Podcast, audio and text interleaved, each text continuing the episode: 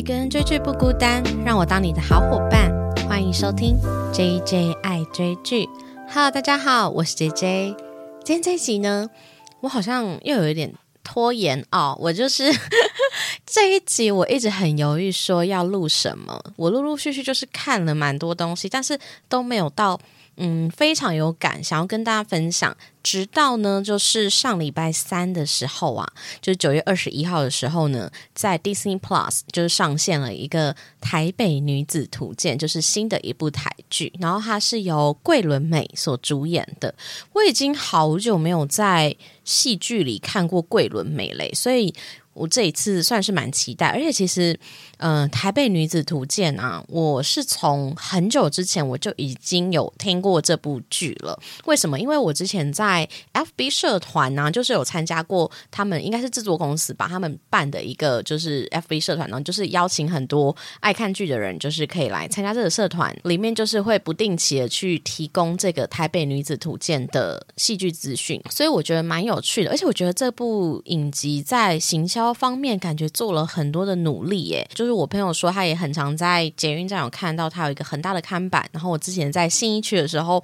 也有看到这个台北女子图鉴的这个女主角她住的那一个家的现场展示屋，所以其实我觉得这一个戏剧在还没有开演之前真的是未演先轰动，那他。九月二十一号开播之后，讨论度也是蛮高的。我想它很高的原因啊，除了有人戏称，就是这应该也算是台湾演员的年鉴吧，因为它里面其实现在才播到第二集，可是就已经有非常多的大咖的演员出现在这部剧中。那后面的集数也是陆陆续续会有很多有名的演员跳进来一起参与这场剧。所以呢，一个是他的演员的这个阵容拍出来都非常华丽之外呢，第二个应。该也是，他应该说中了很多我们关于这种北漂族的心声吧。虽然他把这个人物是设定在台北女子图鉴嘛，就是在讲说台北的年轻人啊，或是中年人、老年人，他们会是什么样的一个生活样态。既然要讲这个的话，就直接来做一个剧情简介好了。这一部剧呢是由李云禅执导，其实我没有听过这个导演诶，但是这个导演好像有一个非常有名。的作品叫做《人鱼朵朵》，那这个人鱼朵朵呢，是曾经获得金马奖最佳美术指导，也曾在韩国釜山影展的这一个奖励亚洲新锐导演的新潮流单元受到瞩目，就是当届唯一的一个台湾的影片，这是维基百科说的。那应该算是一个蛮厉害导演啦。这一部剧呢，它是由桂纶镁。所领衔主演的嘛，那是在 Disney Plus 就是独家播映。他饰演的呢，就是一个原本呢是在台南永康土生土长的一个年轻女孩。她其实从小就非常向往台北的生活，因为小的时候呢，她的小阿姨是有天心所饰演的嘛。那她其实从小就。发现他的阿姨在他心中就是一个非常都市、非常时尚的一个女人，然后在台北生活好像过着非常的光鲜亮丽。那他也曾经把她带到这个一零一的观景台，让她俯视整个台北。在这样子的过程中，他对于台北就充满了很多的向往，认为在这个地方呢，就是有很多对于他生活的可能性，有一些他想要追求的东西，似乎就存在在这个都市里。那这样子的他呢，一路从大学就。就想要来台北念书，却没有成功。那直到大学毕业之后呢，就从台南永康搬到了台北的永康街。其实我觉得这一个设定挺巧妙的，就是从台南永康到台北永康，但是他却经历了一个有一点心碎跟幻灭的过程。那他本来来到台北永康街的时候，其实是住在他小阿姨家的，但是他的小阿姨家呢，其实有一个不为人知的秘密。我自己觉得这个。算是一个蛮大的爆点，那我不打算在这集节目爆雷。如果大家好奇的话，真的要去点开 Disney Plus 的这个《台北女子图鉴》来收看，好不好？但后面还是会有一点点爆雷的部分啊。那现在其实我录制节目的时候才播两集，这算是我近期看到就是比较喜欢、比较有共鸣的一个剧，所以想说虽然只有播两集，它之后每周会播一集，那后面会陆陆续续更新。除了呢，他来到台北永康街生活之后，发现面临到台北的生活其实并不如他想象的美好。那在他眼中非常幸福的这个小阿姨的家庭，其实常有一些不为人知的秘密嘛，所以他就感到非常的幻灭。之后，他就搬出了他表姐家，独自在中永和地区生活。那这样子的他呢，中间也经历了，就是来台北找工作啊，然后谈恋爱。面临了很多现实的考验的这个部分，那这一个台北女子图鉴呢，总共会包含了她二十年在台北闯荡的过程，从一个刚出社会的大学毕业新鲜人，到可能变成四十岁非常成熟勇敢的女性，这样子的一个女性成长的故事。那其实这部剧刚才没有提到的是，它是改编自一个日剧，叫做《东京女子图鉴》。那其实我本来之前就有看过《东京女子图鉴》，但是后来因为这部剧之后，我又再回去把《东京女子图鉴》再看一遍。其实《东京女子图鉴》时长非常短，它其实一集也才二十几分钟左右吧。所以如果大家看完这部剧意犹未尽的话，可以回去看它的原著《东京女子图鉴》。剧情节差不多到这里为止。我其实觉得，这不管是《台北女子图鉴》啊，还是《东京女子图鉴》。它的拍摄手法、故事的写法，还有人物的角色刻画，其实我都还算还不错，还蛮喜欢的。但是呢，你在观影的过程中，我一直觉得有一点点不舒适。那我就在问自己说，这个不舒适感是来自于哪里呢？其实就要提到了，这两部剧其实都是那一种你有一点点不想承认说我有共鸣的这种剧，因为我觉得他把我们这种。年轻女孩对于不管是工作的追求、金钱的渴望、爱情的欲望，那一种很世俗的名利追求这部分的东西呢，刻画的很赤裸。尤其我觉得《台北女子图鉴》还没有到这么的世俗，但是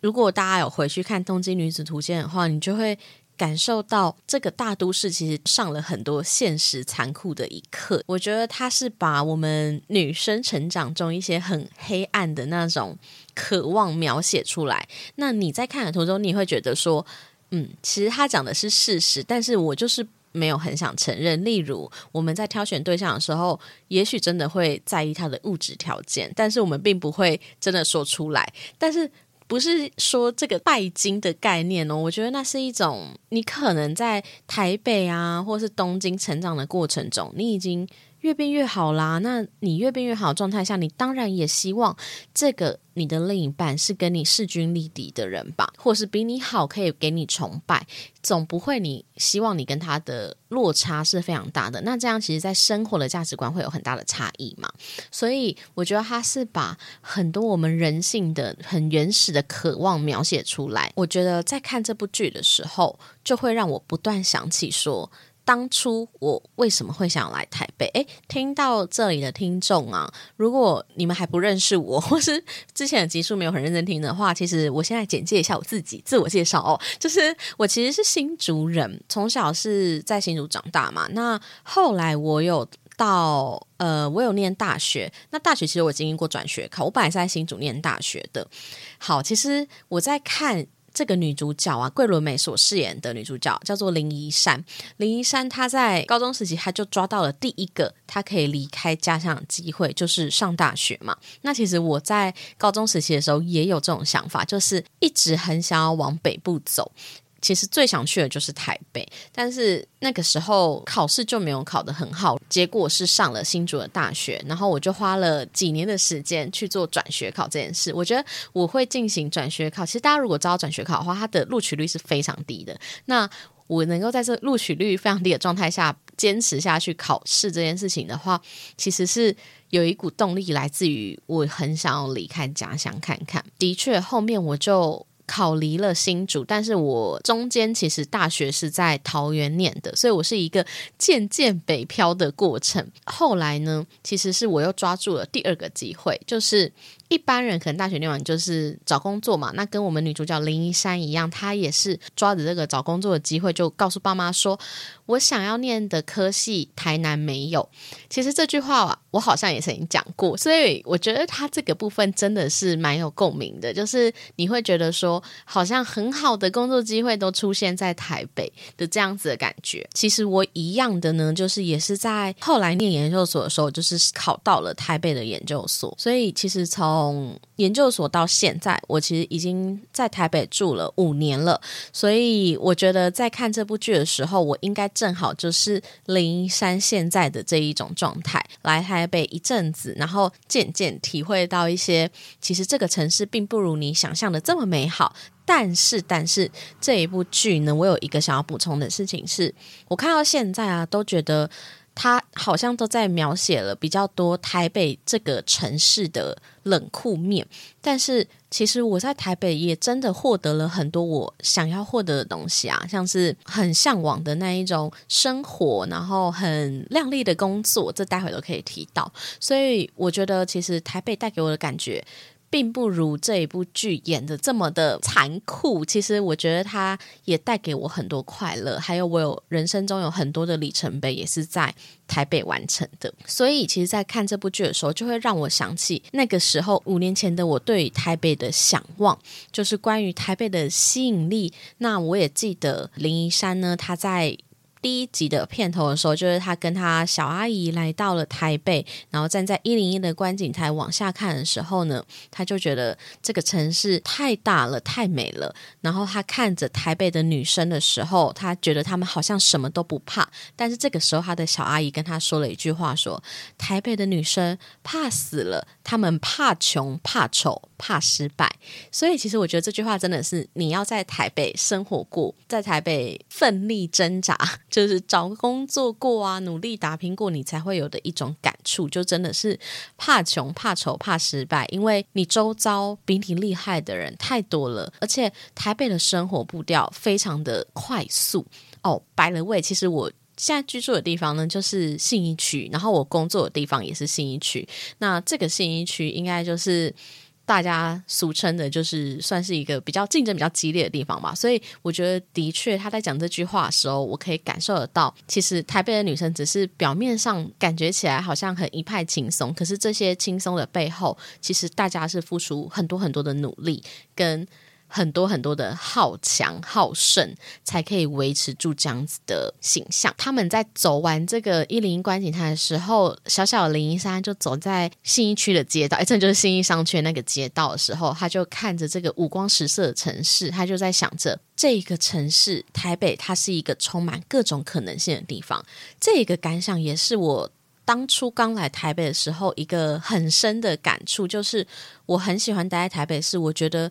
这个地方好像可以实现我很多梦想，我喜欢的东西好像在这里才有办法实现的这种感觉。那事实是这样吗？我们可以来看看。这个后面的就是我想要聊的是，你眼中的台北也是长这样吗？其实现在光是两集，我觉得他就已经把大家眼中的台北的这个形象，不管是在这里的物价、生活、经济方面的，还有工作、职场，还有人际关系、爱情这些，他都已经有了一定的。点到的描述，所以我觉得后面可以来聊聊，就是从《台北女子图鉴》里面的这些台北的这个算是刻板印象嘛？其实我觉得真的是有一点小小刻板印象，但是我在看的时候，我也在想说，是我过得太幸运吗？还是其实大家眼中的台北也是这样？所以很欢迎大家可以分享说，如果你也是在台北生活一阵子，你也是北漂青年的话，你也是这么想的吗？像是第一个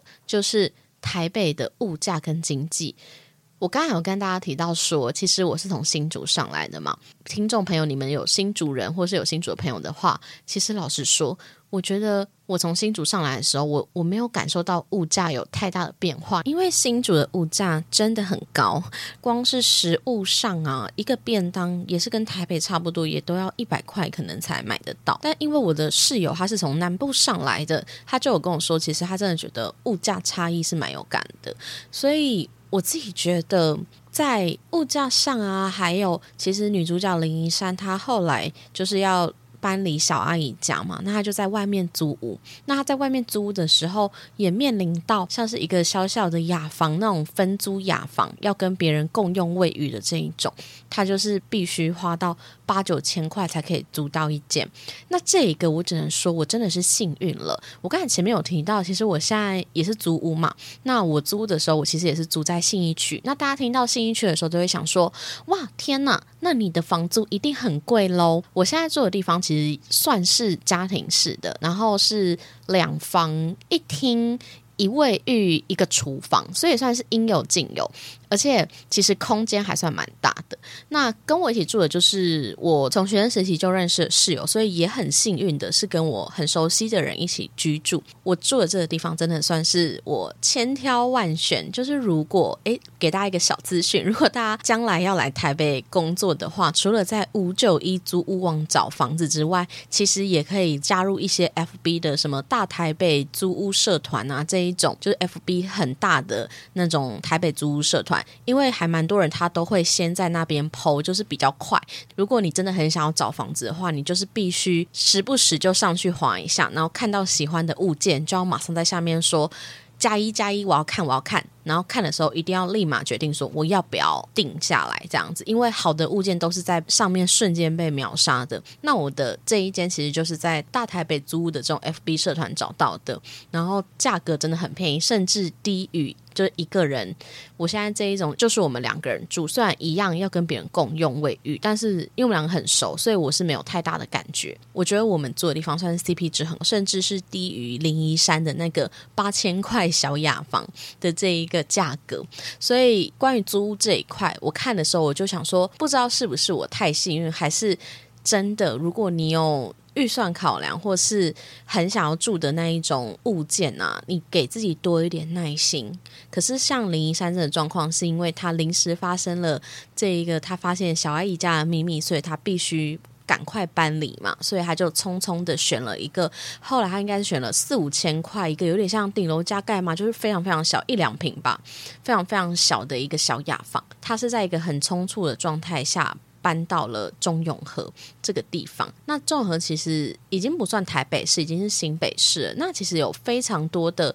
学生或是刚上来台北的人都会住在中永和，因为它算是过一个桥就可以来到了台北市，然后那边的房价也算是比较便宜一点。我之前也有朋友也都是住那，你想要离台北市近一点，但又想要住好一点的话，可能就是会往到中永和那边去找。所以我觉得他在角色的这个生活。设定上是真的还蛮贴近台北的现实面的。那除了就是他们眼中的台北啊，就是充满了经济压力。那当然还有很长，大家会提到，就是在台北不管领多少钱，似乎都没有办法买房子，或是领多少钱啊？其实，在面临这样子的物价、这样子的租金，其实也存不了多少。其实这部分我也算是有感，但是嗯，我反而会把这一个当做一个。动力，因为其实我刚出社会的时候，薪资也不是很高。我觉得就是必须在这样子的压力下，我是这样子的人，我需要靠压力来当我一个成长的动力。所以我觉得我是有点刻意把自己丢入这种状况，就是把自己丢入一个不得不推着你前进，不得不推着你成长。你如果每次领的薪水都入不敷出，或是刚好只能打平你的生活，然后其实你的生活也都过得很辛苦。你去便利商店可能都要买机器品啊，就是那种友善时光打折的这个价格的食品，然后或是你想要买什么东西、想要吃什么东西的时候，都要精打细算。当然，我现在还是是也是了，还是还是这个状态。但是我指的是，其实我觉得这个物价，大家很尝试把它看成是一个。这个城市不好的地方，可是，在我的眼中，我觉得这也是我继续留在台北的其中一个动力，因为这个地方它是可以不断的让我成长的地方。刚出社会的时候，其实薪资也不是很高，但是就是因为觉得我不能再这样子下去，我不能一直是处于这一个让自己生活觉得很辛苦的阶段，所以我会不断的。想要花时间去提升自我，去精进自己，去尝试不同的可能性。那这样子也让我的这个工作上的价值也是不断的渐渐有提高，所以我觉得这应该也是一部分大家为什么还是很离不开台北的一个原因吧。就讲到就是在这一部剧里面呢，他们描述的关于台北的工作面呢，其实是有很存在一些不公平的，像是林一山呢，他。一开始来台北找工作的时候，他就是很向往，因为他的小阿姨应该就是在彩妆专柜做柜姐的这样子的人员，然后他就非常向往可以进彩妆公司当品牌策划的这一个职位。这样子的他呢，在台北找到第一份工作，很幸运的就是彩妆公司的品牌企划这类的工作。但是其实他是被面试官算是一直打压，就是说你化这个妆，你应该不是台北人吧？没有实习经验还。想要进这个公司，我怎么可能使用你呢？可是他在面试的最后的时候，他就跟他说：“帮我跟你的小阿姨问好，谢谢你来。”所以其实有一部分，我觉得他也在暗示说，他会进来这一个公司呢，其实是靠他小阿姨的人脉。那靠这样子人脉关系进来的他呢，也因为他在里面就是惹到了副总的女儿，所以呢。其实他也是因为这种职场的做人关系而被迫离职的这样子的状况，也不算离职，是他自己说要离职的，就是他觉得看不下去，说为什么这个副总的女儿可以剽窃他的提案，然后感觉做错都会被袒护的这样子的概念，所以在林一山刚开始的时候，他还是非常保有这种。不管是刚出社会，或是年轻人，或是刚从南部上来的这样子的很热情、很直接的个性，可是，在遇到这个工作的挫折，还有后来他揭开了这个小阿姨家的秘密之后，他的表姐跟他说，真正的台北人是不会多管别人家的事。这样子的挫折中，其实开始渐渐的去学习如何成为一个真正的台北人。其实，我觉得这句话呢。讲的呢，算是大家心中就是台北人一种很冷漠的一个形象吧。那。当然，我觉得他讲的是对的，因为很多时候走在台北的街道的时候，你会觉得，哎，这个都市有时候其实挺冷漠，而且大家走路都很快。我记得我刚来台北的时候，有一个很大的感觉是，台北人走路都好快，快到有点跟不上，哎，感觉走路都直视前方，也都不会看旁边发生什么事情。但是实际上，依我。在台北生活的这几个年头啊，我觉得还是很多是有很温暖的成分存在。像是有时候我走在路上，包包没有拉拉链，会有人跟我说：“哎，小姐小姐，你的包包记得拉拉链呢。”这样子，或是可能我的背后不小心贴了一张贴纸，会有人跟我说：“哎，小姐小姐，哎，你东西就是你背后要不要帮你撕掉？”这样，所以其实。我觉得这部剧呢，我看到现在，我会一再有一种不舒适的感觉。除了他把我们对于这种大都市的渴望描写淋漓尽致，对于世俗是非常追求的之外呢，其实有一部分是我觉得我眼中的台北是冷漠与温暖同时并存的，端看你是什么样的人。所以其实演到现在，他也是演出了。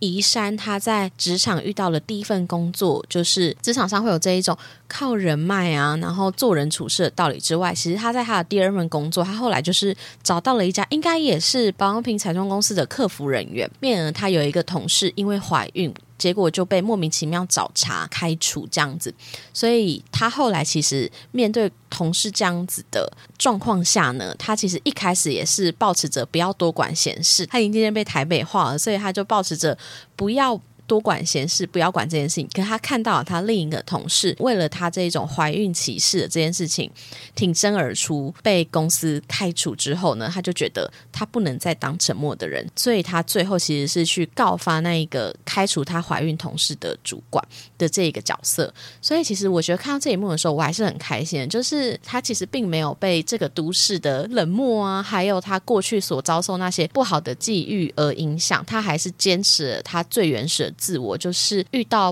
不公不义的事情要挺身而出。我自己觉得这也是很像我在台北生活这五年来的一个感触，就是在这样子的都市生活的时候，你其实很容易被很多价值名利的东西去吸引。在这样子的吸引下，你是否还能够保持你的自我？我自己觉得我应该是有的。我觉得我就是自始至终是很坚定。就是有些事情是可以做，有些事情是不能做的这种人。所以，其实我觉得在看他在描述台北的这个经济压力啊、工作啊，都是很有共鸣的。那除此之外，还有他在这里也是谈了他的不知道是不是第一场恋爱。那这个跟他谈恋爱的人呢，是由巫建和所饰演的。那这是他在刚进永康街的时候呢，就认识的一个面店老板。这个阿南呢，他其实跟林一山是同乡，他也是台南人，然后他一一样也是抱着着这种追梦的心情，在台北开了一家属于他自己的面店。他们呢，就是因为林一山在永康街居住的时候所认识的嘛，那他就跟他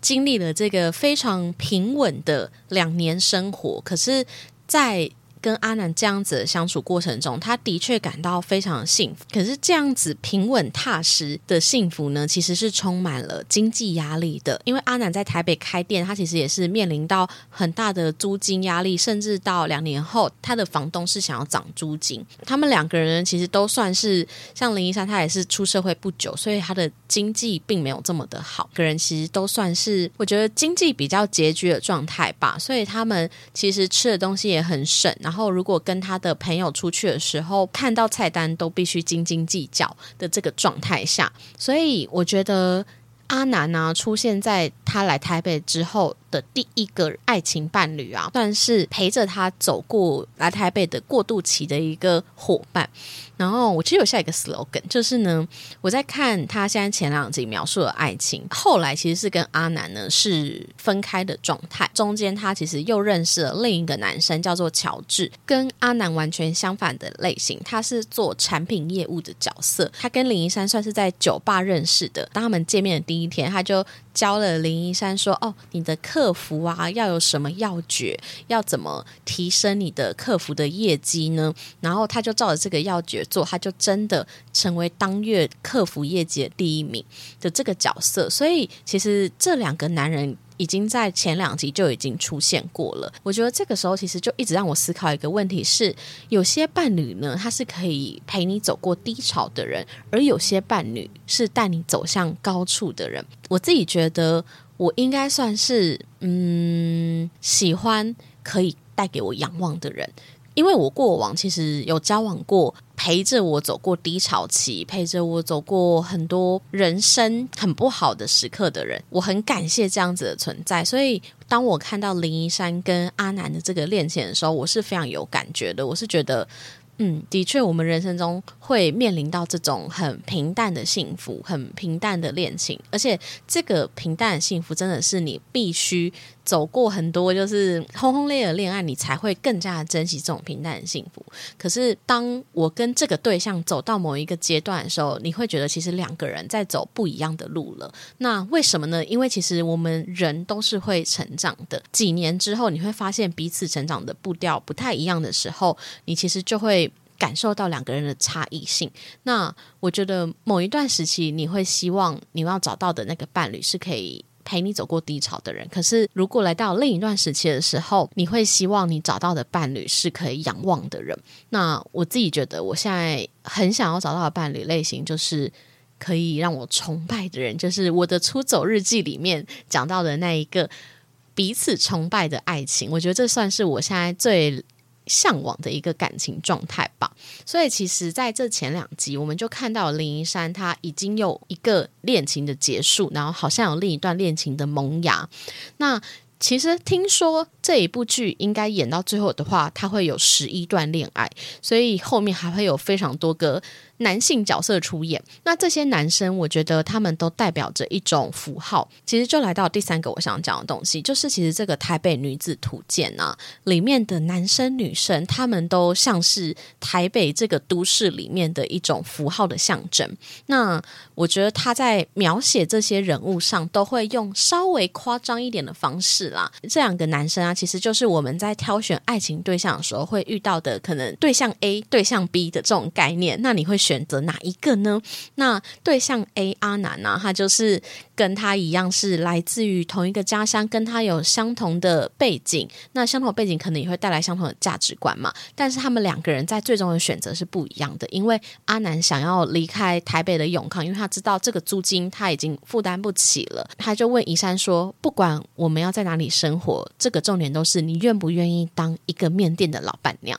那宜山在听到这句话的时候，他深刻的感受到，他他来到台北的理由。并不只是当一个面店的老板娘，所以他后来跟阿南分手了。那我觉得阿南代表这个爱情符号啊，就是我们在感情中会遇到的那一种很温暖的那种暖男，可是他并不一定跟你有相同的梦想，甚至他也许有一些些安于现状。那他现在遇到的第二个 B 男是由何浩晨所饰演的乔治。那这个乔治呢，他就是感觉起来比较对于事业是很有进取心然后对于人生也很有。想法，那当然他只有出现一下下，第三集可能就会有更进一步的这一个他们俩之间的来往，不确定。对，所以其实呢，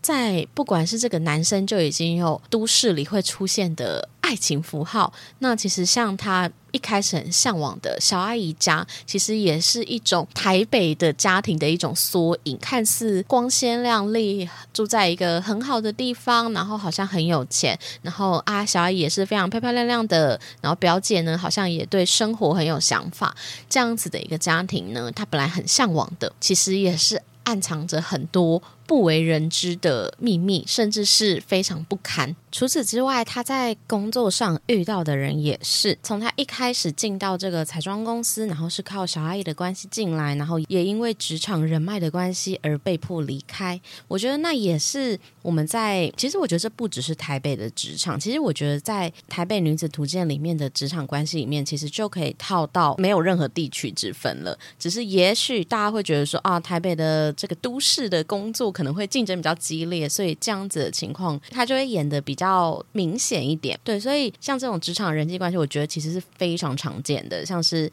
你觉得呃，这个同事为什么他好像没有什么能力，可是他却好像在公司可以平步青云？可能他背后真的有一些后台背景关系。但是更值得人尊敬的是林一山的第二个职场关系，就是他来到了这个客服中心，也是在彩妆公司嘛。那他其实就遇到了。一样跟他在做客服的这个职场同事，他却可以为了他认为的不公不义而挺身而出。那林一山最后也承接了同事的这一个行为去做这件事嘛？那其实，在这个职场里面，他其实也有另一个上司，就是他后来去禀报的那一个副总呢，他是非常明事理的角色。我觉得这就是一个。跟他前一个职场上的对比，他的前一个职场的那一个副总，他是一个会袒护自己女儿的人，所以如果他遇到这样的副总呢，他就不可能去做这件事。但是在他这个职场上，他遇到的那一个副总，虽然副总的戏份很少，但是我觉得他其实在做就是一种对比，就是告诉他说，其实他在这一个职场其实是更适合他的。我自己觉得这也要讲到哦，这其实。可以聊到蛮多东西，就是关于职场的环境跟你这个人的频率合不合。那其实他在这一个职场环境啊，他就从这个副总的身上，你也可以看到说，其实管理者他对于下面的公司赏罚是非常分明的，所以他就马上把那一个歧视怀孕妇女的这个主管赶走了嘛。所以其实我们可以看到，他在这个公司其实是蛮符合他的价值观的哦。所以后来他就晋升了。好。大家呢，如果听到现在有觉得我的声音有一点不一样，就是因为我录到前面之后，我就中间就一段时间没有录，结果。拖拖拖到，其实我已经看完了《台北女子图鉴》的第三集了。那那第三集呢，真的是播出之后，那个负评啊越来越多。我自己觉得，我可以理解为什么大家会对这一部剧呢越来越多负评，因为就像我前面提到的，我觉得这部剧你在看的时候，你整体的感受是没有这么舒适的，因为它为了要去凸显每一个角色在这一个城市的样貌，而且它还要。做出差异性，所以他可能就会用比较嗯没有这么舒服的角度去做这件事情。那里面当然就塞了很多大家认为的刻板印象，像是好像南部人就比较怂，然后台北人的妆容就特别厉害这样子的感受，或是台北的女生好像就很会玩很多夜生活，很常在。酒吧就是认识别人，然后搭讪就离开这样子的很像刻板印象的东西。那真正的台北到底是不是这样呢？这部剧它只在安插各种他认为的。台北人该有的符号，就像刚才提到的爱情、家庭还有工作。那刚才工作被打断了嘛？其实就是在讲说，他到了第三集呢，因缘际会之下，他就进入了这个品牌行销部，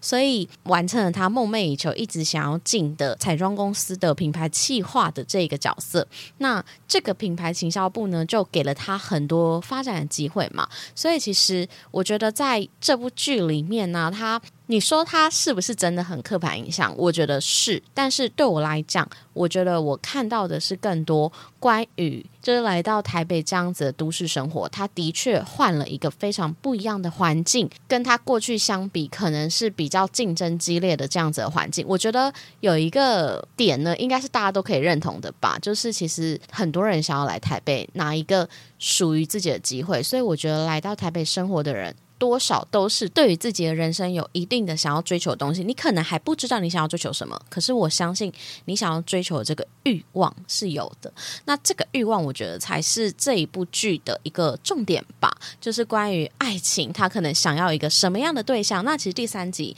被大家骂翻，我觉得也有一个点是可以补充的，就是嗯，刚才提到第二集的那一个何浩晨啊，他是被归类为肉食系男友，就是他喜欢的时候很喜欢，但不喜欢的时候也是马上就把你。甩掉，而且还用一个很不好的方式。那第三集后来呢？林依莎其实也有认识一个新的男友。那这个男友呢，他叫华庆。那华庆呢，他是被定义为疗伤系男友。对，其实如果大家有去看《台北女子图鉴》的那个介绍，他其实有帮每一个女性角色、男性角色去对应他们所属的这一个特色的称号。那像这个华庆，他就属于疗伤系男友。那他其实就是陪伴了林依珊被。这个何浩晨所饰演的乔治啊，情商的这个男子，所以他特别的温和，特别乖巧，特别的听他的话，他特别的好像没有主见的感觉，嗯，但他也从这个疗伤系男友的身上也学会了如何去跟一个关系告别。但你说他真的有好好告别吗？我其实也觉得是个问号。大家如果好奇的话，也是可以去看一下第三集啦。那其实呢，我觉得这部剧啊，它就是的确给大家不舒适的地方一定就很多，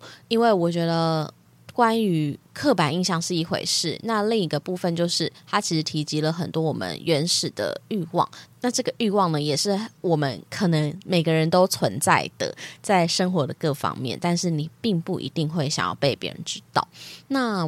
最后，我就来小小讲一下关于《台北女子图鉴》跟《东京女子图鉴》的差异好了，因为其实我自己也有在这一段期间呢，就重看了《东京女子图鉴》嘛。那同样的感觉就是说，嗯，会不会对于 东京女子来说，这也是一种刻板印象呢。像是这个爱情方面呢，其实我觉得差异度还是有的。因为在《东京女子图鉴》呢，它还蛮尝试用一个男生的物质条件去衡量这个男生是否是他理想对象。像是一开始还用男生的年薪啊，然后带他去什么样的餐厅啊，给他什么样的物质生活，甚至他中间还曾经被富商包养，因为他觉得他过得很好，因为他带他见识了很多他这个年纪。女生不会见识到的风景。但我觉得《台北女子图鉴》在爱情上，它就有很大的不一样喽。那它其实，在第三集就有讲过一句话，就是在这个都市中呢，他是在青春中迷惘，在错爱中成长，所以他在不断的挥霍爱情的方式去认识他想要什么样的爱情。其实他现在遇到的三个男生，不管是暖男系的阿南、肉食系的乔治，还是疗伤系的黄庆呢，其实都是我觉得他比较没有在。看到这么多的物质条件，当然还是有，但是我觉得他比较是从不同类型的男生中去看他到底喜欢什么样的男生嘛。职场上，其实《东京女图鉴》，我觉得他对于职场的野心，其实。嗯，说没有那么高吗？应该也不至于，但是他的确在职场的描述上没有这么多，而且他还蛮尝试用物质的方面，例如就是他的年薪几百万就做到什么样的位置，甚至到后期他虽然进了一个大品牌，但是他并没有在女性职场方面有多做琢磨跟演出，所以我自己觉得《东京女子图鉴》在职场上。也没有讲这么多。其实，在台北林书健的话，我觉得林一山她其实对于职场是蛮有自己的追求，她是一直有自己想要的东西。就像她一开始想要做彩妆企划，但是她可以为了她觉得她人生中有一些不可忽视的那个正义关系，所以就毅然决然离开了那一个彩妆品牌企划的这样子的职缺嘛。那后来呢，他也没有放弃这个梦想哦，他还是进了彩妆公司，那就做好自己分内的事，也就这样进到了他梦想中的职缺。那这一个公司其实也带来了很多机会给他，但是他在第三集其实也面临到他有新的主管陆明君所饰演的品牌部主管跟行销部的凤小黑所饰演的那个主管，他们俩之间是有争执的。那我们就会看到他在职场上又会面临什么样的选择。所以其实我觉得啦，看到现在第三集，的确我跟大家一样会有那种是不是太多刻板印象的想法。但是对我来讲，我看的其实不只是他在描绘的这个都市的样貌，还有他在描绘这个都市的符号是否真的符合现实。我在看的是这样子的一个角色，跟我一样从离开自己的家乡，然后来到一个新的过新的生活。我们其实求的是什么呢？我觉得对我来讲是一种自我实现。那在走这样子自我实现的路上，其实我们会有很多欲望。那这个欲望有些是可以告诉别人的，有些不是。那这个欲望其实也会让你有不一样的成长。所以我觉得我在看的是这样子的故事。不知道大家对于《台北女子图鉴》是什么样的想法？那也很欢迎可以去我的 IG 搜寻“接下爱追剧”，跟我分享你听完这集的心得，或是在 Apple Podcast、Mr. Box、Spotify 底下留言给我五星好评。那非常感谢大家今天的收听，大家再见，拜拜。